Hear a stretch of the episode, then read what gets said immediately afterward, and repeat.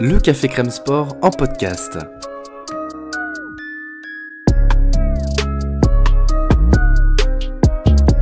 Actualité, analyse, débrief, le CCS, c'est le média qui vous permet de comprendre le sport.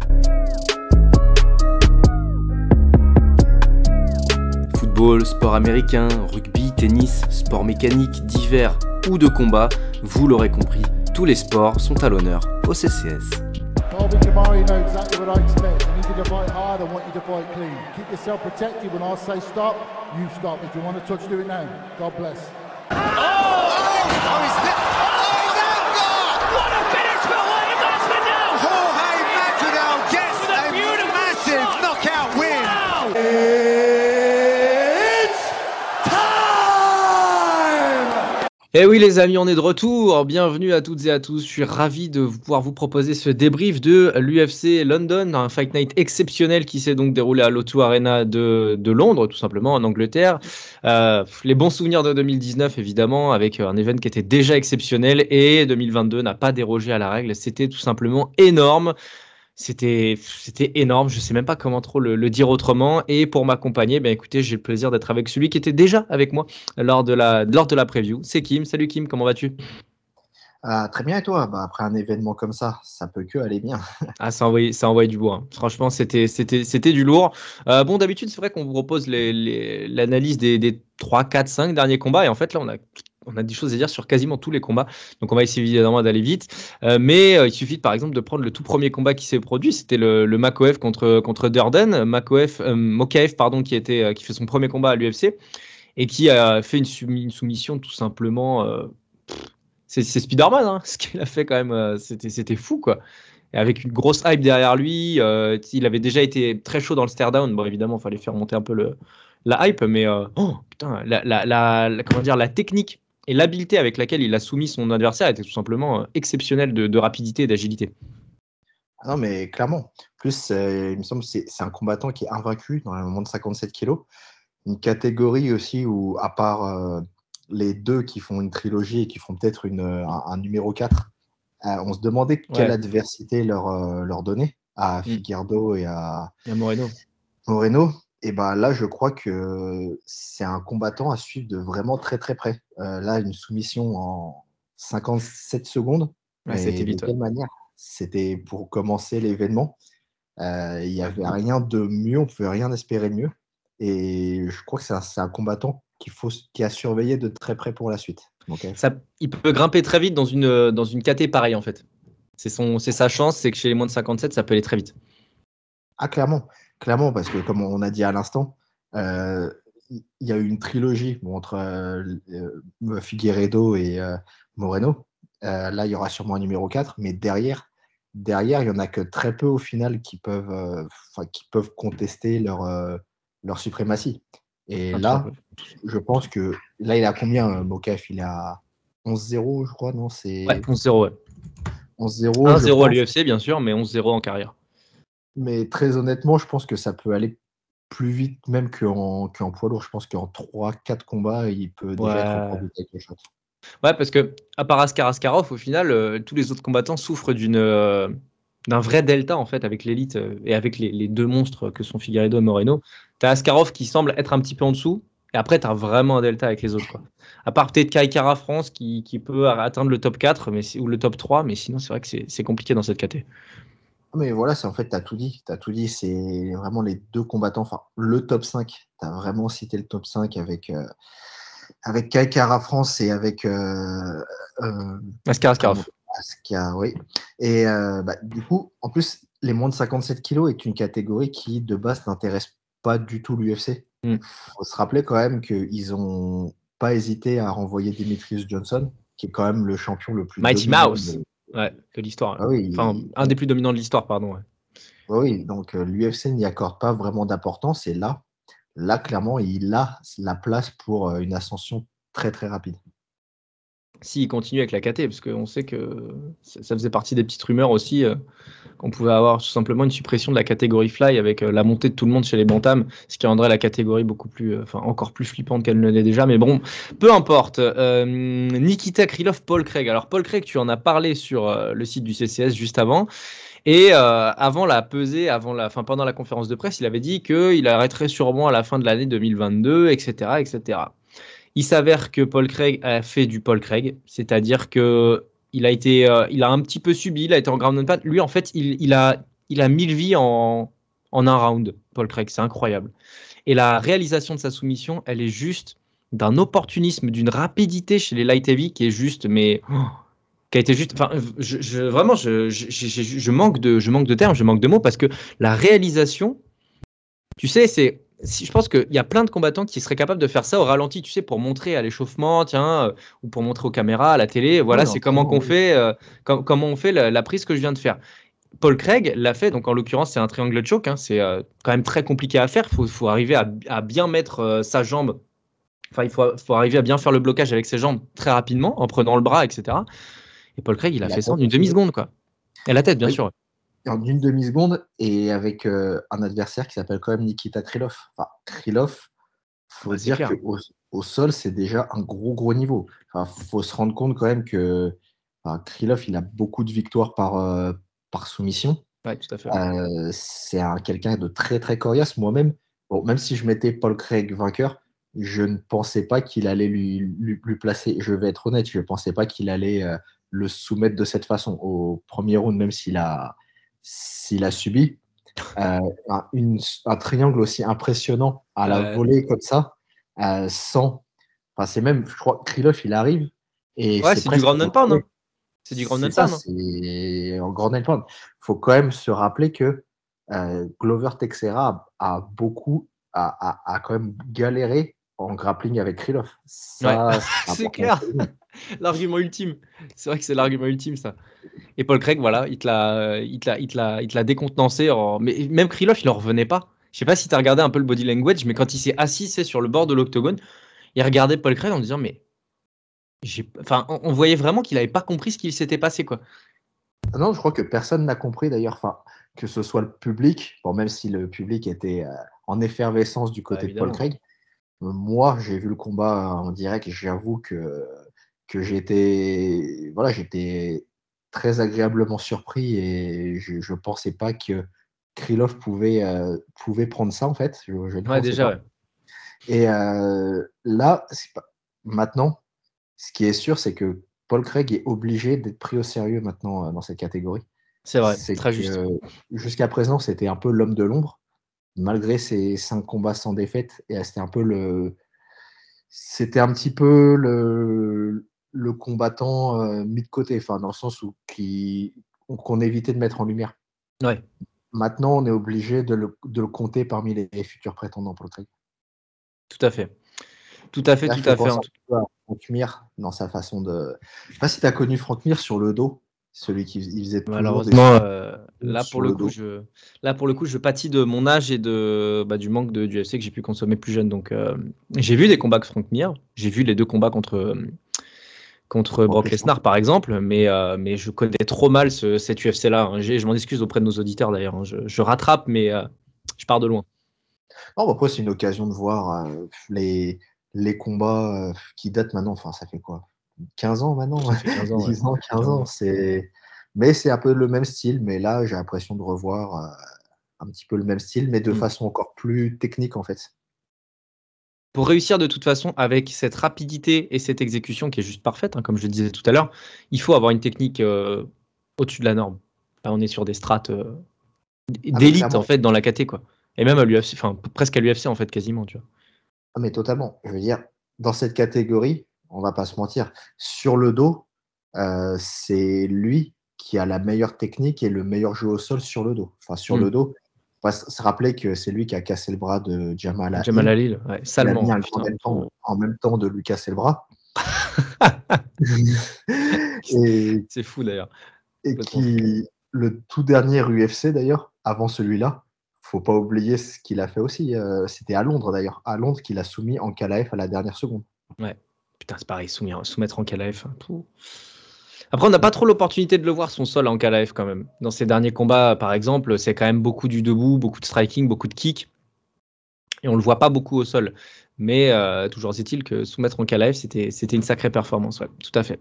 S'il arrive à gagner de la, s'il arrive à gagner en, en régularité dans les combats, il le gagnera dans sa carrière et il atteindra très vite les, les hautes strates des, des lightweights sans le sans le moindre doute. Notre cher écossais Paul Craig, qui aime bien se peinturlurer la tronche avant les stare down, c'est sa marque de fabrique. Un petit mot sur Sergei Pavlovitch, quand même, on l'avait dit, c'était le rendez-vous à pas manquer pour lui. Il fallait surtout pas qu'il se rate face à Shamil, euh, notre bien âgé Shamil Abdourakimov, hein, 40, euh, 40 ans maintenant. Euh, Pavlovitch qui, avait, euh, bah, qui jouissait d'une énorme cote en arrivant à l'UFC, qui a beaucoup déçu. Dans ses, bah, qui, avait, qui avait déçu contre, contre Alistair Overeem, par exemple. Mais au final, il enchaîne un troisième, bah, une troisième victoire consécutive et par KO. Donc, c'est bon à prendre et ça s'est réglé assez vite. Mais là, pour le coup, on a vraiment vu que Shamil était sur la fin. Quoi. Ah, mais clairement, mais là, en fait, c'est propre en ce moment à la catégorie des poids lourds. En ce moment, j'ai l'impression qu'il y a comme une, euh, un, un passage de flambeau qui se fait entre euh, l'ancienne génération et la nouvelle. Mm. C'est pas le seul combat où ça arrive. On a eu ça euh, il y a pas longtemps entre euh, Bam Bam et Derek Lewis. Ouais, complètement. Ou voilà, dans d'autres combats, enfin, bien d'autres combats ont signé ce passage de flambeau. Enfin. Euh, Aspinal, Aspinal Vol- Volkov, on en reparlera, mais c'est dans cette veine-là aussi un petit peu. Ah, mais totalement. Euh, Aspinal Volkov, bah, c'est le main event, on en reparlera. Mm. Mais en ce moment, c'est ça. bah, bon, Pavlovic est quand même un poids lourd qui, a surveillé. Parce que je crois qu'il est arrivé à l'UFC, il était, était champion du Fight Night, Fight Night Global et invaincu. Même si il a, une, il a une défaite en arrivant, mais il a quand même hérité de Overeem dès son premier combat. Ça, faut, Ouais, c'est ça en dit long sur les aspirations quand il est arrivé et, euh, et c'est vrai qu'il faut se fader Alistair Overeem. Bah, le Alistair Overeem de 2000, euh, de c'est quand c'est, je crois que c'est 2018. hein. C'est quand même voilà, c'est pas le c'est pas le Alistair Overeem. C'était le, le Overeem qui était en train de perdre son menton, mais il en avait encore un petit peu. Il avait encore un peu confiance quoi. C'est pas le, le Overeem de 2021 qui se fait laver par Volkov. C'est ça, mais par contre, faut dire qu'en tant que premier combat à l'UFC, c'est pas un cadeau. En fait. Ah bah non non, c'est un sacré piège même. hein. C'est Overeem qui a l'expérience, enfin, qui est peut-être le combattant le plus expérimenté de tout l'UFC. euh, là, juste après ça, il enchaîne quand même trois combats. Là, c'est sa, son- sa troisième victoire et par KO au premier round. Ouais, Je pense qu'il a surveillé. Je sais pas. Bon, je dis pas que il sera peut-être prétendant au titre ou pas, mais voir la trajectoire que Pavlovich va va, va avoir pour la suite. Exactement, je suis en train de regarder les classements en même temps. Il s'avère que Shamil était dans le top 15 en plus. Donc, euh, tu vois, Pavlovic est passé numéro 11. Donc, ça, c'est ça. officiel pour le coup. Euh, Thomas Spinal, d'ailleurs, je peux le dire, hein, parce que maintenant, vu qu'on a tourné, on tourne euh, le mardi, donc euh, les, les rankings sont actualisés. Thomas Spinal est passé 6 et euh, tu vois, Pavlovic est passé 11. Donc, c'est un, un gros, un gros glow-up pour lui quand même. Donc, là, la perspective pour lui, c'est un, un Gersigno, c'est peut-être un. Ah non, parce que Chris Dokos, il combat ce week-end. Mais, mais ouais, ça va être clairement un Gersigno pour lui. hein. Ah, mais clairement, enfin, je pense que ce sera Ça va envoyer soit, du le, poids. hein. soit le perdant de Gersigno Tibura, ou alors même peut-être le perdant de euh, ouais. Ça, de toute façon, ça va être, ça va être dans ce range-là. hein. Faut pas le faut pas le promouvoir trop vite, mais, euh, mais les lourds retrouvent de l'intérêt quand même, hein. avec toutes ces, toutes ces victoires là. euh, C'est intéressant. Ah, mais clairement. Puis Pavlovich, c'est quand même un combattant, bon, qu'on aime ou pas, c'est vrai qu'il est déjà il est très puissant. Enfin, faut dire qu'il a éteint Chamil euh, très vite.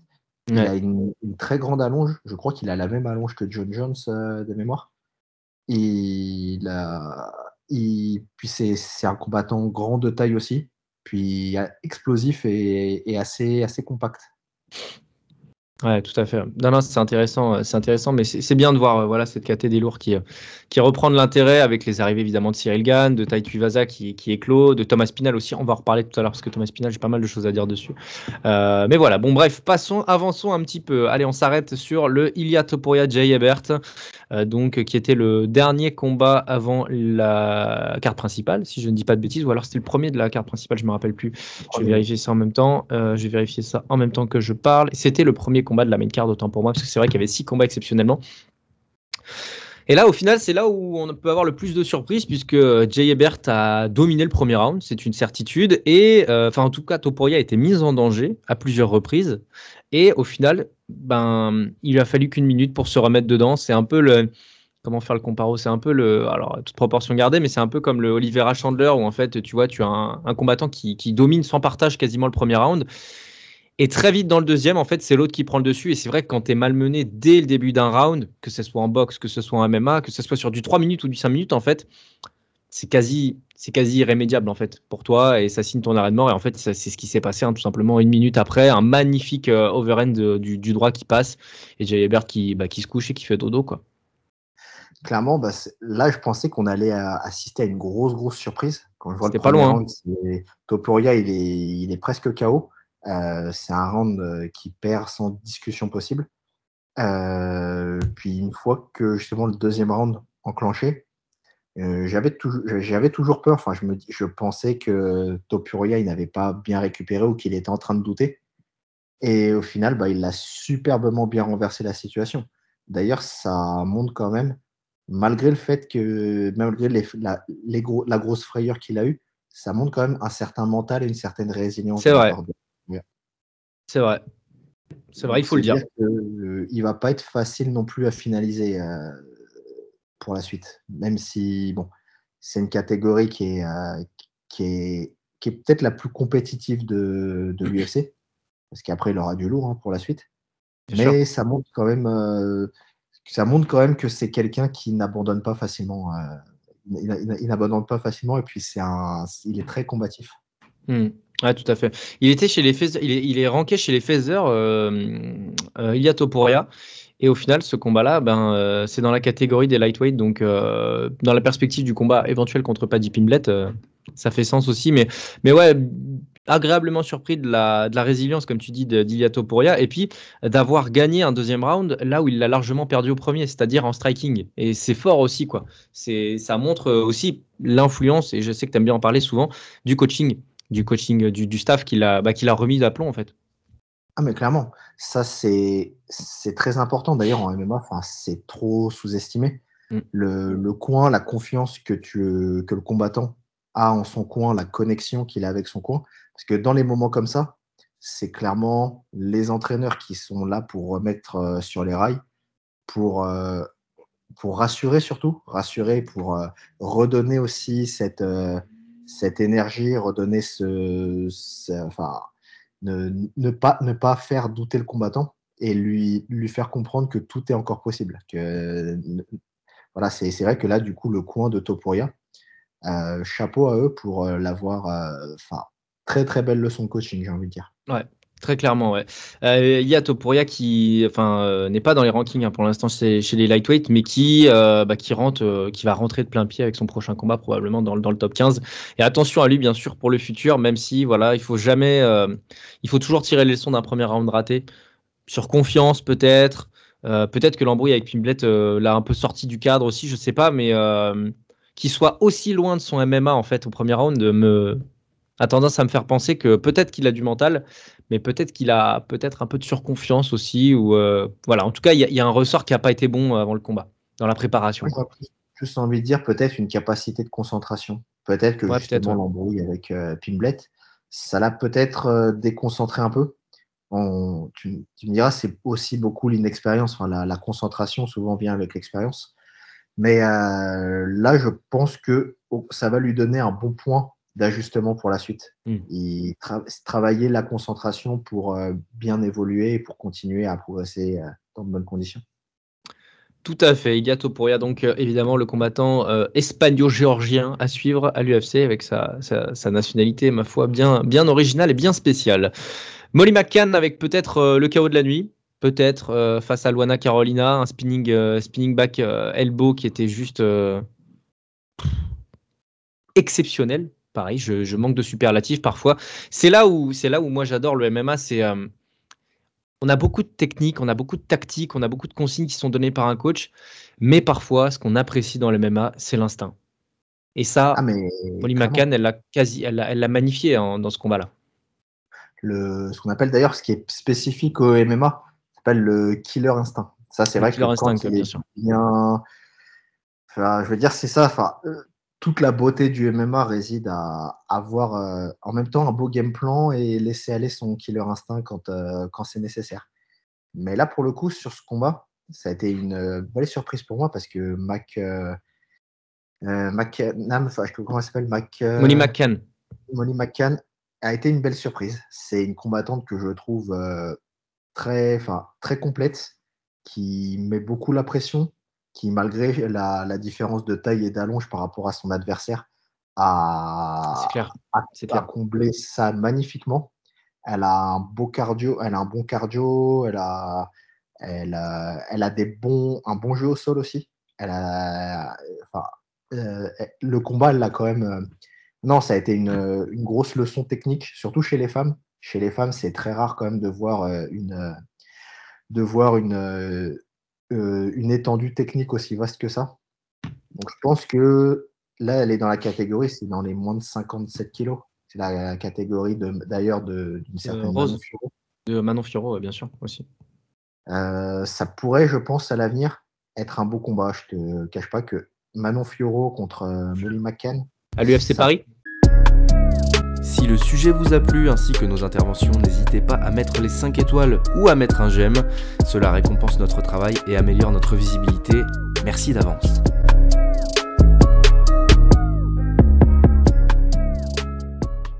Ah, moi je signe tout de suite. Je te dis la vérité, je signe Ah, tout ce serait fou, ce serait fou, ce serait fou.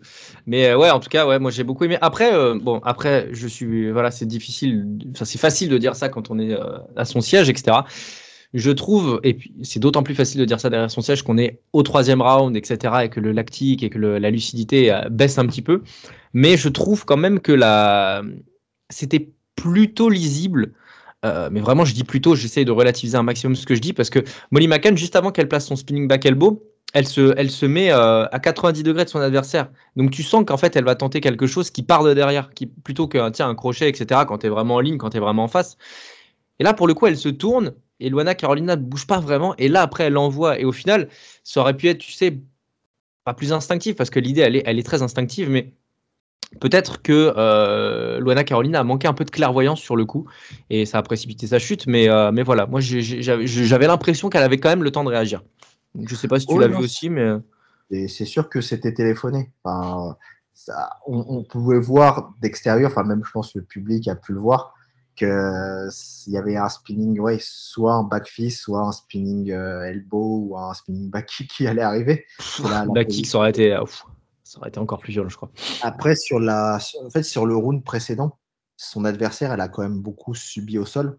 Je crois que là, c'est son cardio qui a été beaucoup Ouais, le cardio, elle a lâché peut-être, ouais. Hmm. C'est-à-dire que je crois que c'est une, c'est une taille boxeuse, euh, son adversaire. Enfin, elle avait des mouvements très, euh, très kickboxeuse, euh, Mm. combattante de taille. Euh, en fait, quand on se fait maintenir beaucoup au sol, que l'endurance musculaire est très, très sollicitée, il y a la lucidité et le cardio qui prennent un coup. Donc, je pense que son temps de réaction, son cardio et sa lucidité n'étaient déjà plus du tout euh, au point. Et ça, et comme je le disais tout à l'heure, pour justifier un peu ce que je disais, c'est que ça a sûrement voilà, précipité sa chute. Euh, mais de l'expérience, c'est toujours bien facile de le dire, évidemment. Gunnar Nelson, Takashi Sato dans la catégorie des welter cette fois-ci, l'Islandais qui revenait après un ring rust de presque 3 ans. Eh bien, on avait peur du piège. Euh, on a dit dans la preview, c'était. Enfin, c'est deux ans et demi de ring rust, c'est pas trois ans, mais quand même, c'est énorme, deux ans et demi. Euh, surtout, à l'âge qu'il a, hein, 33 ans, euh, c'est là où normalement on le combat le plus. Au final, voilà, il est revenu, Gunnar Nelson. Et euh, bon, c'est peut-être l'un des combats les moins palpitants de la soirée. Pour autant, c'est une victoire sans partage. Il a même, euh, remporté un round 18, ce qui est quand même une performance. Et euh, voilà, pour son retour, Gunnar, Nelson a fait du Gunnar Nelson et il n'a pas déçu. Et j'ai envie de dire, avec un ring de deux ans et demi, il faut quand même le féliciter pour ça. Ah, mais clairement, de toute façon, c'est. Je crois qu'on avait presque, prévu dans, la preview le résultat du combat. Oui, ça a été oui, une domination sans partage. Ça a été une. Je sais pas si on peut appeler ça une masterclass, mais ça a été à sens unique en tout cas. Ça a été. euh, Bien que le combat était très chiant, que ça a été pas spectaculaire. Oui, on peut le dire. C'est Gunnar Nelson, il a eu un adversaire qui était là en fait pour, euh, pour faciliter son retour. Clairement, ça a été, euh, ça a été pour le relancer, pour euh, voilà, ça a été une, j'ai pas envie de dire une victoire donnée, mais c'était, c'est un adversaire qui n'a pas du tout le même niveau que lui. Ouais. Donc euh, ça a été une domination avec ce qu'il sait faire, avec de la lutte, avec du cash control, avec euh, voilà, c'est du Bon, il a fait, comme tu l'as dit, il a fait du Gunnar Nelson, dominé voilà, puis victoire euh, sans discussion possible. Tu le vois avoir quoi après, sans pas forcément parler de nom, mais euh, est-ce qu'on est qu'on peut avoir la perspective de le revoir bientôt dans le, dans le top 15 ce serait, ce serait intéressant pour la KT, même si elle se densifie. Mais euh, je sais pas, un- un- une revanche contre Santiago Ponzini Bio, par exemple, je sais pas, essayer de le, le faire revenir dans la boucle peut-être. Euh, ouais, ouais, bah, en fait, c'est vrai que c'était un combattant qui était un gros espoir euh, il y a quelques années de ça. Ouais, oui, il était dans le top 6-7, je crois. hein. C'est ça, puis on parlait de lui comme à l'époque un possible contendeur, bon, ce qui ne sera pas du tout le cas. hein. Enfin là, faut dire euh, Faut dire la réalité. Mais ouais, pourquoi pas s'approcher du top 15 peut-être? Un combat contre euh, Wonderboy. Je sais pas d'ailleurs s'ils n'ont pas déjà combattu avec Stéphane. Euh, ah, Wonderboy, il est 6 quand même, hein, ça fait beaucoup. hein. Ça fait beaucoup si tu lui donnes. si tu lui donnes... Je vais regarder s'il a pas combattu contre. Bouge pas. Non, il a pas combattu. Non, non, non. Non, non, Ouais, non. Euh, soit ça. il a fait Demian Maya, il a fait euh, Santiago Ponzini Bio, il a fait Alex Oliveira, il a fait Leon Edwards, Gilbert Burns. Comme combattant phare, on va dire, dans sa, dans sa carrière. Ou peut-être, euh, ouais, Vince Luque, je crois qu'il est, il est encore plus haut, lui. Ah, Vicente Luque encore plus haut. Non, mais après, en fait, quand tu regardes la, quand tu regardes la division, euh, tu, tu vois Shafkat. Donc, c'est impossible de lui donner Shafkat euh, parce que ça ça sert pas à la cause de, de Rakhmonov au final de donner un, combattant hors top 15. Après, tu as Santiago Ponzini Bio, tu as Li Yangliang qui, qui a redescendu à la 13e place après sa défaite contre, contre Ramzat. Après, tu as Goff Neal, Ramzat, Michael Chiesa. euh, après, tu peux lui donner un Michael Chiesa, pourquoi pas, mais, mais vaut mieux donner à Rakhmonov peut-être, tu vois, pour, le, pour lui faire grimper les, les rankings plutôt assez vite. Ouais, ouais, pour lui faire euh, grimper en même temps assez vite. Et je pense que l'UFC voudrait peut-être en faire un, un gatekeeper de, ouais, un gatekeeper de seconde zone. Ouais, ce serait bien. Ce serait bien. Aux alentours Ouais. du top 15. Pardon, excusez-moi. Aux alentours du top 15 pour, euh, pour vous faire pour, euh, bah, pour accélérer de toute façon la progression d'un jeune, puisque aujourd'hui Gunnar Nelson, on peut pas dire qu'il a des aspirations dans cette catégorie qui est quand même malgré tout assez dense. Donc, euh, donc euh, non, non, c'est clair que il s'agit de, de lui donner un petit siège confortable dans le top 15. Voilà, ça augmentera un peu son price money et puis ce sera très bien comme ça. Allez, on enchaîne tout de suite avec euh, le combat suivant. Paddy Pimblett contre Kazula Vargas. Un combat qui s'est terminé au premier round. C'était un peu attendu aussi. On en avait parlé dans la preview. Voilà, Paddy Pimblett a fait le show chez lui. Euh, j'ai pas grand chose à dire dessus, à part que bah, techniquement au sol, c'est très solide. Euh, c'est très instinctif aussi. C'est très agressif et c'est très clairvoyant sur euh, ce que propose l'adversaire au sol. Mais voilà, pour l'instant, moi, j'ai pas, euh, j'ai- du mal à tomber dans la sur-hype en fait. Pour l'instant, euh, voilà. Je, je suis pas un bah, grand fan pour l'instant, mais à, à voir pour la suite. Pour l'instant, enfin, là sur ce combat, j'ai d'abord été hypé par l'ambiance en fait. C'est Ouais, c'était fou. Oh là là là là. Oh, C'est vrai que c'était incroyable. C'était incroyable. je crois que ça a été le moment de la soirée où peut-être même de l'histoire de, de l'UFC à Londres où euh, il y a eu le plus d'ambiance. Franchement, c'est, c'en est pas loin.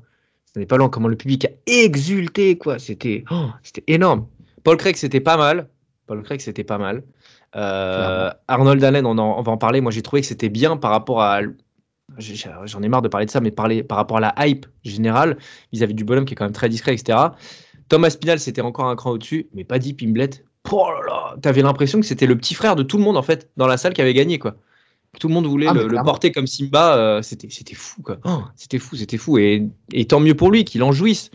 Euh, lui qui veut, qui se compare, à- enfin qui, qui veut avoir l'argent de Conor McGregor. Et franchement, c'est difficile de, de lui reprocher. Bah, il a réussi son pari quoi, sur tous les plans. La ça, popularité. euh, En fait, là, j'ai l'impression de voir un combattant très bankable. En fait, enfin, c'est un, un combattant qui, qui, va, enfin, qui va générer beaucoup de pay-per-view par la suite. Enfin, qui peut un peu déjà comme faire- Sean O'Malley, quoi. Tu vois, il va faire des cartes principales, il va faire le premier combat d'une, main card sur un UFC numéroté, et puis après, on va faire monter la sauce gentiment. On va le faire monter dans le top 15. D'ailleurs, ça devrait pas arriver dans trop longtemps pour lui, mais euh, ça va faire un Sean O'Malley, en fait, dans l'idée. Clairement, oui, dans un premier temps, je pense qu'il se, il se dirige par là. Bon, là, c'est son deuxième combat, je crois, à l'UFC. Enfin, Ouais, tout à fait. Mais après, techniquement, j'ai envie de dire, techniquement, c'est comme tu l'as dit, c'est solide. Puis même, euh, je trouve, c'est un combattant qui a beaucoup d'explosivité aussi. C'est un Ouais, combattant qui est confiant, enfin, malgré, euh, son, malgré son peu d'expérience, je trouve qu'il est solide aussi mentalement, il est confiant, il- c'est un showman aussi. Enfin, il, bah, du coup, avec l'ambiance, c'est, Ça, c'est bon pour l'UFC, c'est bien d'avoir des mecs comme ça, mais, euh, mais là, je sais pas, moi, le, le- le combattant, pour l'instant, me, voilà, je, je- je trouve qu'il a un côté un peu chien fou qui mériterait d'être. euh, je sais pas, j'ai, ouais, je sais pas. Pour l'instant, je suis pas amoureux, en fait. Je suis pas amoureux pour l'instant. Ouais, non, pareil, mais je pense par contre qu'on peut, peut par la suite lui donner un, un combat, peut-être même faire une, euh, un main event d'un UFC Fight Night contre. euh, peut-être lui, Ouais. lui donner un, un Ah, il lui faut du euh, public. Il faut du public. Les Fight Night, le problème, c'est qu'il n'y a pas grand monde dans la salle et euh, bon, c'est compliqué. Tu vois, un, un Chris Dokos, euh, Curtis Blades pour un UFC Fight Night, c'est parfait. Un Paddy Pimblet, euh, je sais pas. Après, on a bien eu un TJ Dillashaw, Cory Sandhagen en, en Fight Night, hein. alors que c'est un combat énorme. Mais euh, Là, c'est vrai qu'en plus, pour son troisième combat à l'UFC, euh, bon, peut-être ce sera un peu trop précipité aussi au niveau. Peut-être, faut peut-être, tu as raison, peut-être construire un peu plus sa hype. Euh, mais je pense qu'on peut déjà lui donner euh, peut-être un top 15 pour la suite, ou un top 15. Ouais, ce serait bien, 15, ouais. peut-être. ce serait bien, ce serait bien. Je regarde la KT, tu vois Diego Ferreira ou Brad Riddle ou, ou Dan Hooker encore pour le faire rentrer dans le top 15. Bah, why not, quoi. Why not, why not. Putain, les lightweights, c'est quand même solide aussi. Hein. Pouh là là. Mateusz Gamrot, Saroukian, Fiziev. Ah, mais ça, par contre, c'est la catégorie la Ça va plus monter, hein. solide. euh, C'est la plus difficile, la plus compétitive, la plus solide aussi. Non, Mm. je pense qu'un Diego, un Ferreira, oui, ce serait pas mal. Parce Diego lui, Ferreira, ça me paraît pas mal. Pour sa fin de carrière. Ouais. Euh, je pense que pour sa fin de carrière, lui donner Pimblet pour accélérer sa carrière, enfin, on aurait comme un, un- Là, ce serait pas un passage de flambeau, mais ce serait plutôt euh, quelqu'un qui sort et quelqu'un qui est sur la pente ascendante. Qui... voilà. Tout à fait. Tout à fait, tout à fait. Euh, je suis en train de regarder Diego Ferreira qui est sur trois défaites de suite contre Benet Darius, contre Gregor Gillespie et contre Mateusz Kamrot. Donc euh, voilà, pour Paddy Pimblet, ça, ça semble être le meilleur, euh, bah, la meilleure match-up possible. Brad c'est, ça a tout du gros gros piège pour, pour Pimblet, donc à surveiller. On continue avec donc Arnold Allen Danuker, un combat qui là aussi a été très rapide. Ça c'est bah, peut-être la grosse surprise qu'on attendait dans le sens où c'est pas c'est pas qu'on ne voyait pas euh, Arnold Allen gagner. Euh, de mémoire, on l'a mis gagnant, je crois, dans les dans les dans la preview. Je me rappelle plus trop. Euh, Je l'ai mis gagnant et toi tu avais mis Danuker, je crois. C'est ça en je sais plus. Danuker, oui, mais du coup, avec une Mais crainte. pas sûr. Et d'ailleurs, cette crainte, elle a été malheureusement confirmée. Ça a été le coaching de Ouh. Danuker. il s'est fait, il s'est fait, bah, il s'est fait, il s'est fait, il s'est fait bagarrer, hein, tout simplement. Moi, ce que, ce que, ce que j'avais jamais vu chez Arnold Allen, c'était ce, bah, ce, tu parles, enfin, là, c'est pas le killer instinct, c'est plutôt le, de l'odeur du sang. J'allais la faire à l'anglaise, mais l'odeur du sang. Moi, là, j'ai vu un Arnold Allen qui a trouvé une ouverture et qui a matraqué, bagarré, tabassé Danuker pendant une trente avant que l'arbitre arrête, quoi. Il aurait, pu- et d'ailleurs, il aurait pu, slash peut-être dû arrêter avant d'ailleurs. hein. L'arbitre, je me rappelle plus qui c'est, c'était Rodkin, hein, sûrement, mais euh, Euh, je sais plus l'arbitre, mais c'est vrai que c'était pas trop utile à la fin. Bon, tu me dis- Par contre, le, le début de l'enchaînement était très beau. Ce contre en 1-2 là, qui oh là là, magnifique. sublime. C'était. Mais par contre, ce qui m'a fait vraiment mal à voir, c'est euh, le cutting de Danuker. À Ah quel point ça lui a fait des- du mal au niveau de son influx nerveux. Ah Il ouais. était clairement euh, plus d'explosivité, Mm. plus de vitesse, plus d'énergie. Était plus de. Voilà, on voit que ça lui a vidé vraiment, que le cutting lui a vraiment vidé euh, son L'a énergie. tué. C'est Revient je chez les redoutais. lightweight. Ouais. Je sais pas si tu as vu à quel point il était lent, à quel Ah, point si, même ouais. étaient- Bah, t'avais Et l'impression qu'il hein. avait pas bouffé, quoi. Qu'il avait pas bouffé depuis 24 heures et qu'il s'est dit, bon, bah, je vais peut-être gagner comme ça. Mais non, en fait, Dan, euh, tu peux pas. Il faut, faut manger, Dan, avant. il faut manger avant de combattre. Mange des pâtes, je sais pas, mange une fraise, je sais pas. Non, mais il a. non, mais je rigole, mais c'est. Il vraiment rachitique déjà qu'il est bien, il est, il est assez pâle le pauvre là. Vraiment, il semblait, euh, bah, il semblait quasiment malade quoi. Je veux dire, euh, je sais pas, un verre solitaire, un truc, mais euh, il, ouais, complètement à côté de ses pompes. Et puis, euh, et le pire, c'est qu'il a réussi à connecter en contre. Euh, après le, le fameux 1-2 dont tu parles d'Arnold Allen, il arrive à connecter et tu vois que Arnold, Arnold Allen, il, il titube un petit peu, mais il se reconcentre très vite, il se remobilise très vite. Et après, il enchaîne, quoi. Et c'est devenu une bagarre de pub. Et, euh, et Arnold Allen, bah, en fait, il a fait passer Danuker pour un, pour un faire valoir, tout simplement. Ah non, mais clairement, c'est vrai que lui, En étant très précis hein, sur les frappes. lui étant dans sa catégorie réelle, une fois qu'il s'est fait connecter, il a récupéré très vite. En fait, en Ouais. une seconde après, il, il avait déjà récupéré.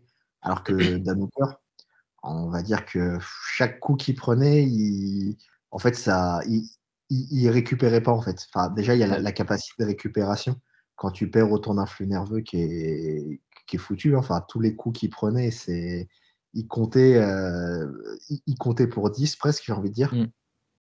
Et euh, chaque coup après, enfin, c'est surtout son temps de réaction. Je sais pas si tu as vu, mais quand il, après il prenait des, coups, il avait plus de temps de réaction. Sa, réactivité, elle était. T'as l'impression qu'il était là sans être là. Ouais, puis malgré tout, le, euh, Dan Hooker, c'est pas forcément un combattant qui, je sais pas, moi ça m'a marqué, c'est pas forcément un combattant qui saigne énormément, tu vois, même contre, contre Dustin Poirier par exemple, qui est une guerre absolue, il était très marqué, mais tu voyais pas de grosses effusions de sang non plus. Là où, enfin, il, a quand même pris très cher hein, contre Dustin Poirier d'ailleurs, et ça lui a peut-être flingué sa carrière, on pourra en reparler, mais euh, il a saigné très vite contre, contre Arnold Allen, donc tu as peut-être aussi ce, ce flux euh, sanguin qui, euh, qui a aussi été déréglé. Enfin, ça va avec le cutting, tu vois, mais euh, je l'ai trouvé étonnamment euh, hémoglobiné sur le visage, tu vois, par rapport à d'habitude. Je me suis dit, putain, euh, ça, ça parle, ça traduit. Alors, pour le coup, j'ai pas de connaissance du tout, mais je, je pose la question. Ça traduit peut-être aussi du, des défauts du cutting, c'est-à-dire un influençant, enfin, des- un apport nutritif qui. Que, que le corps ne, ne, ne comprend pas, et je sais pas. Ah non, mais Je clairement. sais pas si tu Enfin, sais quelque chose là-dessus, mais. Oui, bon, après, j'ai pas des, enfin, c'est pas des connaissances très très avancées. Bon, Mm. j'ai, je, ouais, je connais un petit peu pour euh, en connaître beaucoup qui le font et, et voir aussi les, les processus. Mais c'est sûr que pour le corps, ça peut être très très dangereux pour le corps. Déjà, et pour la, la circulation du sang, et aussi pour les apports nutritifs, que ce soit au niveau du cœur, du cerveau, des poumons, et aussi pour les apports euh, dans les principales euh, vitamines, dans tout ce qui est les minéraux, le fer. euh, C'est non, non. Puis la, la circulation sanguine, la, vascu- la- voilà, la, La vascularisation, n'est pas voilà. Puis surtout que Dan Hooker, c'est quelqu'un qui c'est quelqu'un qui de base ne fait pas vraiment de gros cutting. Mm. Là, c'est peut-être le cutting le plus gros qu'il a fait de sa carrière maintenant. Ouais. Donc euh, faire ça maintenant, c'est sûr que au niveau déjà de la vascularisation et de l'apport au niveau, euh, au, au niveau des principales euh, vitamines, ça a été très préjudiciable pour lui. Ouais. Donc euh, oui, quand il a pris des quand il a pris des coups, son cerveau n'étant pas irrigué de la bonne façon Ouais. déjà. Bah, D'ailleurs, Il ça a, il a très vite saigné du nez. un, un qui, à qui ça arrivait avant, d'ailleurs, qui, qui avait le même problème avec les cuttings, c'est Darren Till. Ouais, ouais, c'est vrai. Darren Till, quelques, dire le chaos qu'il a pris euh, contre euh, d'ailleurs contre Jorge Masvidal, euh, ça traduisait aussi au niveau du, du cerveau euh, des, des conséquences du cutting en fait, parce que les, les, cuttings qu'il faisait à cette époque-là étaient tellement énormes que son cerveau n'était pas irrigué de la bonne façon. Et ça a fini par le trahir, ouais. Ça a Donc fini là, par le oui. trahir. En, tout cas, ouais, bravo à Arnold Allen, hein, parce que, parce que bah, il a complètement réussi son rendez-vous. C'est, c'est, c'est pas une réussite, là, c'est une maestria pour le coup de la part de, de la part de l'anglais qui euh, a montré des qualités en striking que je ne lui connaissais pas, parce que je répète, hein, je l'ai trouvé très précis en striking et en, et en offensive euh, dans cette phase de bagarre justement. Euh, très très précis, connecté très souvent. Et euh, il est invaincu à l'UFC, hein, le petit Arnold Allen quand même. Et il, en, et il met enfin, si on peut dire, un, un nom sur son tableau de chasse, puisque après euh, Gilbert Melendez, euh, pff, compliqué, hein, Gilbert Melendez, hein, sept défaites, enfin six défaites en 7 combats à l'UFC. Sodik Youssouf, c'était sa dernière victoire, mais c'est pareil, Sodik Youssouf, c'est quand même un cran en dessous. Et là, au final, voilà, Arnold Allen euh, a le nom qui lui manquait peut-être pour aspirer un petit peu plus dans sa catégorie, quoi, chez les Feather. Ah Bah, clairement, on en parlait d'ailleurs en preview que Ouais. pour l'instant, bon, malgré le fait qu'ils soient invaincus, il lui manquait vraiment un nom. Je crois que tous ses combats, tous ses adversaires étaient hors du top 15. Là, C'est ça. bon, Sodik Youssouf est Mm. 11. Sodik Youssouf est classé 11 chez les, chez les. C'est pour Ah, ça que d'ailleurs qu'il a, il a grimpé. euh. je savais pas. Mais en tout cas, là, il, a- il accroche enfin un gros nom.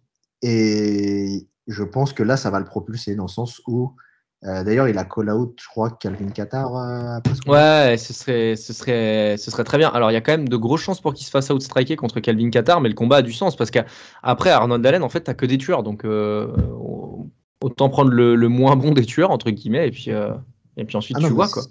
C'est une que le top, 5, catégorie le top où- 5 des Feathers, quand même, je me demande si c'est quand même pas la plus grosse dinguerie, champion compris, hein, avec le top 5, c'est quand même pas la, la, la plus grosse densité de, de talent euh, global qu'on ait à l'UFC quand même. En termes de top 5, c'est juste pharaonique quoi. Ah, mais ce sont des ovnis. Ce sont des ovnis. Ah, t'as les, les, bantams aussi quand même, t'as les bantams qui sont euh, fantastiques aussi. Les, les 5 fantastiques là, c'est quelque chose. Mais, euh, mais ouais, Et- chez les Feathers, c'est fou. Ouais, ouais, alors, d- surtout au niveau. bon, là, j'ai envie de dire surtout au niveau du top 3, enfin le top 5 aussi. hein. Là, Le top 5, déjà, Calvin Qatar, au niveau durabilité, c'est déjà énorme.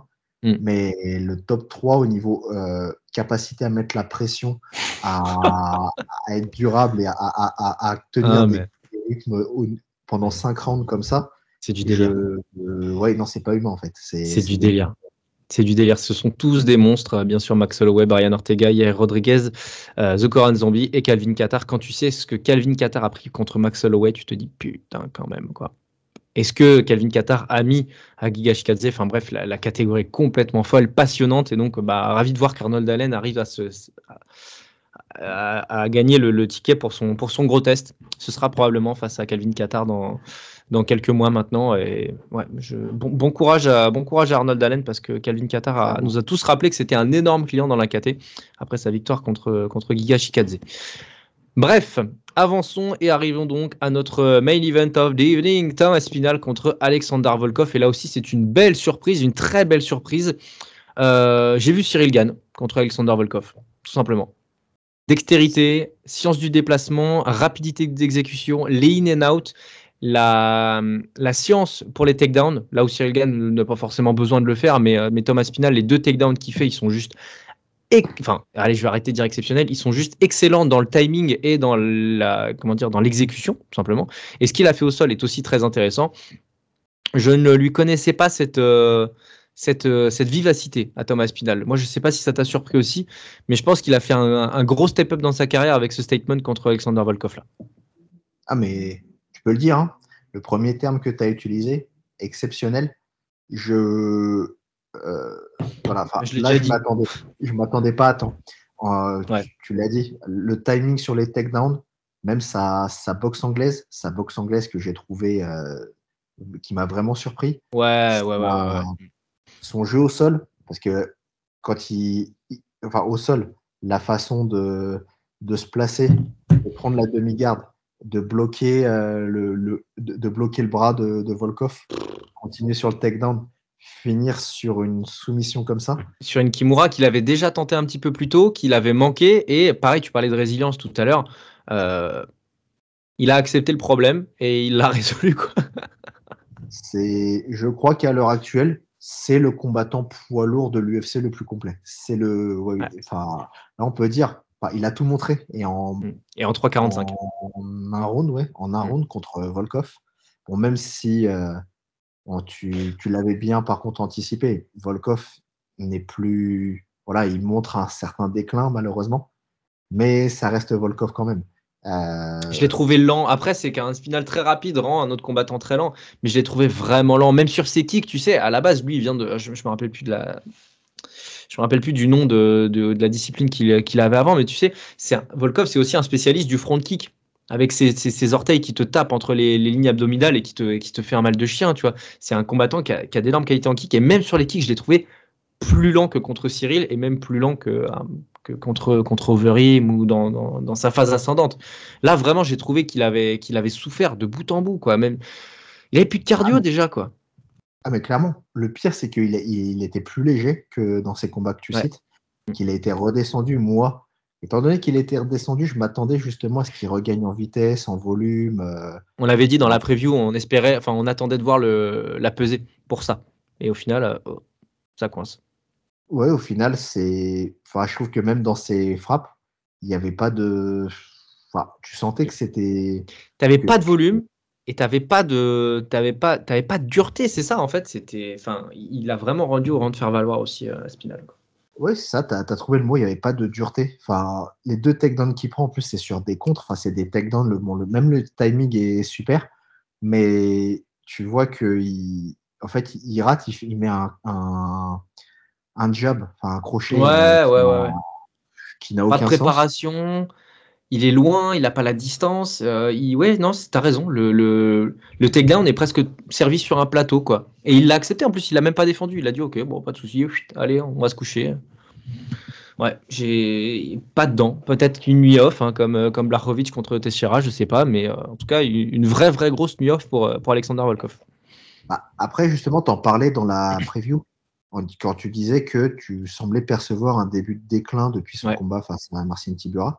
C'est peut-être le cas hein, parce que déjà contre Tibura, je l'ai trouvé très très timide en fait. J'ai trouvé que c'était qu'il se faisait pas de grand chose pour qu'il perde déjà ce combat. Bah moi je voyais euh, Tibura gagnant donc euh, partir de là oui.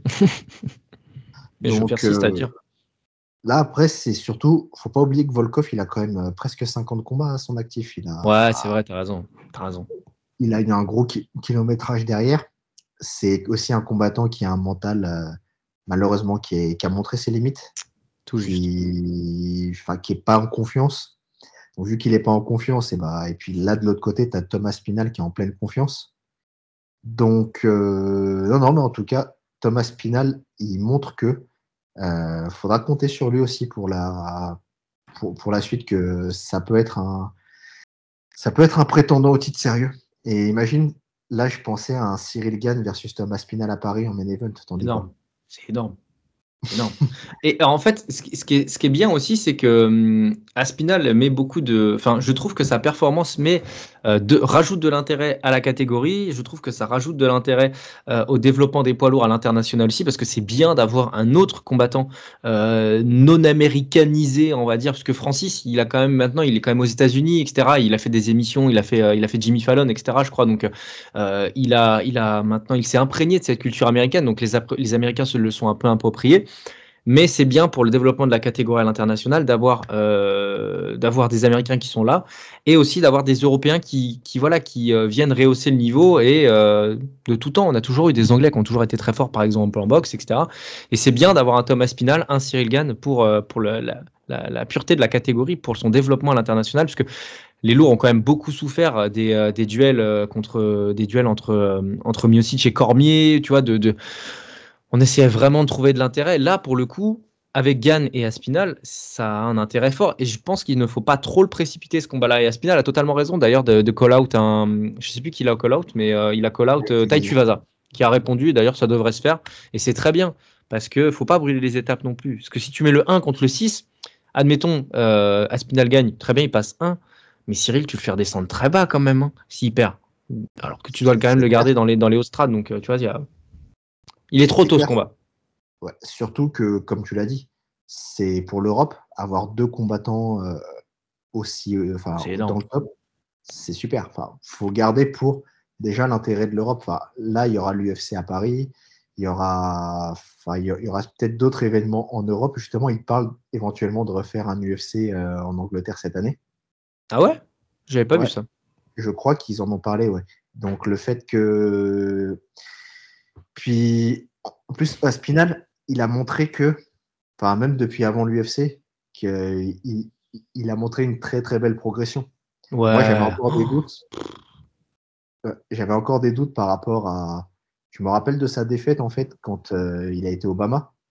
Euh, c'est vrai que là, il, a montré déjà une très belle progression en boxe anglaise. Sa boxe anglaise m'a beaucoup impressionné. Son explosivité, ses, ses enchaînements, sa vitesse de bras. Euh, c'est un combattant qui, ouais, qui, qui évolue bien et qui, qui maintenant va pouvoir euh, peut-être être prétendant au titre euh, à un moment donné. Tout à fait. Et puis c'est bien d'avoir mis un gros nom sur son, sur son tableau parce que quand il est arrivé à l'UFC, il a eu donc Collier, ensuite il a battu Alan Bodo. Arlovski, c'est un gros nom, mais je sais pas, c'est difficile de, de, mettre Arlovski, le Arlovski de 40 ans, euh, dans son gros tableau de chasse. Regardez, j'ai battu Arlovski à 40 ans, c'est compliqué. Même si la soumission est très belle d'ailleurs, hein, euh, mais, euh, mais voilà, il a dominé sans partage. Ensuite, c'est Sergei Spivak. Et là, pour le coup, Alexander Volkov, ça a vraiment de la gueule, quoi, malgré tout. Hein. Même si c'est un Volkov que je trouve, voilà, un peu en perdition. Ah, clairement, surtout que faut pas oublier que deux combats sur quatre qu'il a gagné à l'UFC, c'était sur des short notices c'était Spivak et ben justement Alan Bodo, c'était sur euh, deux short notices. Exact, ouais, bien joué, bien vu, je ne me rappelais plus de ça. Mais là, par contre, Volkov, bon, même si c'est un Volkov, euh, hypothétiquement en déclin, il accroche un gros nom. C'est faut, faut, faut, faut, faut pas oublier que Volkov reste quand même un gatekeeper. Euh, Ça reste luxe, quand même mais euh, ouais. ouais, ça reste le cap entre le, entre le top et le reste de la catégorie. Donc je pense que là, sur fait. ce combat, Aspinal accède au top de la catégorie poids lourd avec brio. Tout à fait. Et j'étais en train de regarder 5 combats à l'UFC, 4 victoires au premier round. Sachant que la deuxième, c'est contre Arlovski et ça s'est arrêté assez vite au deuxième. Donc euh, voilà. D'ailleurs, je crois que sur, Ça euh, classe. sur 4, 4 des 5 aussi, il prend le bonus performance of the night. Exactement, exactement, exactement. Et je sais pas, je me suis intéressé un peu à sa personnalité euh, depuis ton papier et puis depuis les, euh, depuis les, comment dire, les, bah, les interviews, etc. Il a vraiment la même personnalité que Cyril. hein. C'est Mr Nice Guy, euh, mec, il veut, il a de problème avec personne. euh, il, il, il, taquine euh, Tai Tuivasa plutôt que de le call out en le provoquant ou je sais pas quoi. Il dit, il dit à RMC Sport passer le bonjour à Cyril de ma part. Le mec, il se serre la main, etc. C'est énorme. C'est génial aussi. Enfin, moi, j'adore ce, ce côté rafraîchissant qui fait du bien aussi, quoi. Il faut, enfin, il faut tout, hein, de toute façon, dans les, dans les personnalités. Ah, clairement. Puis en plus, je trouve que c'est beaucoup plus adapté à l'Europe. La communication en Europe n'est pas Ouais. la même qu'aux États-Unis. Aux États-Unis, tu as beaucoup le, le show, le trash talking, c'est beaucoup plus dans la culture euh, nord-américaine. Hmm. Euh, en Europe, le fait d'être plus euh, sur la réserve, d'être plus, de se montrer un peu plus friendly, un peu plus ouvert, c'est plus adapté à la communication européenne, je trouve. Surtout chez les poids lourds.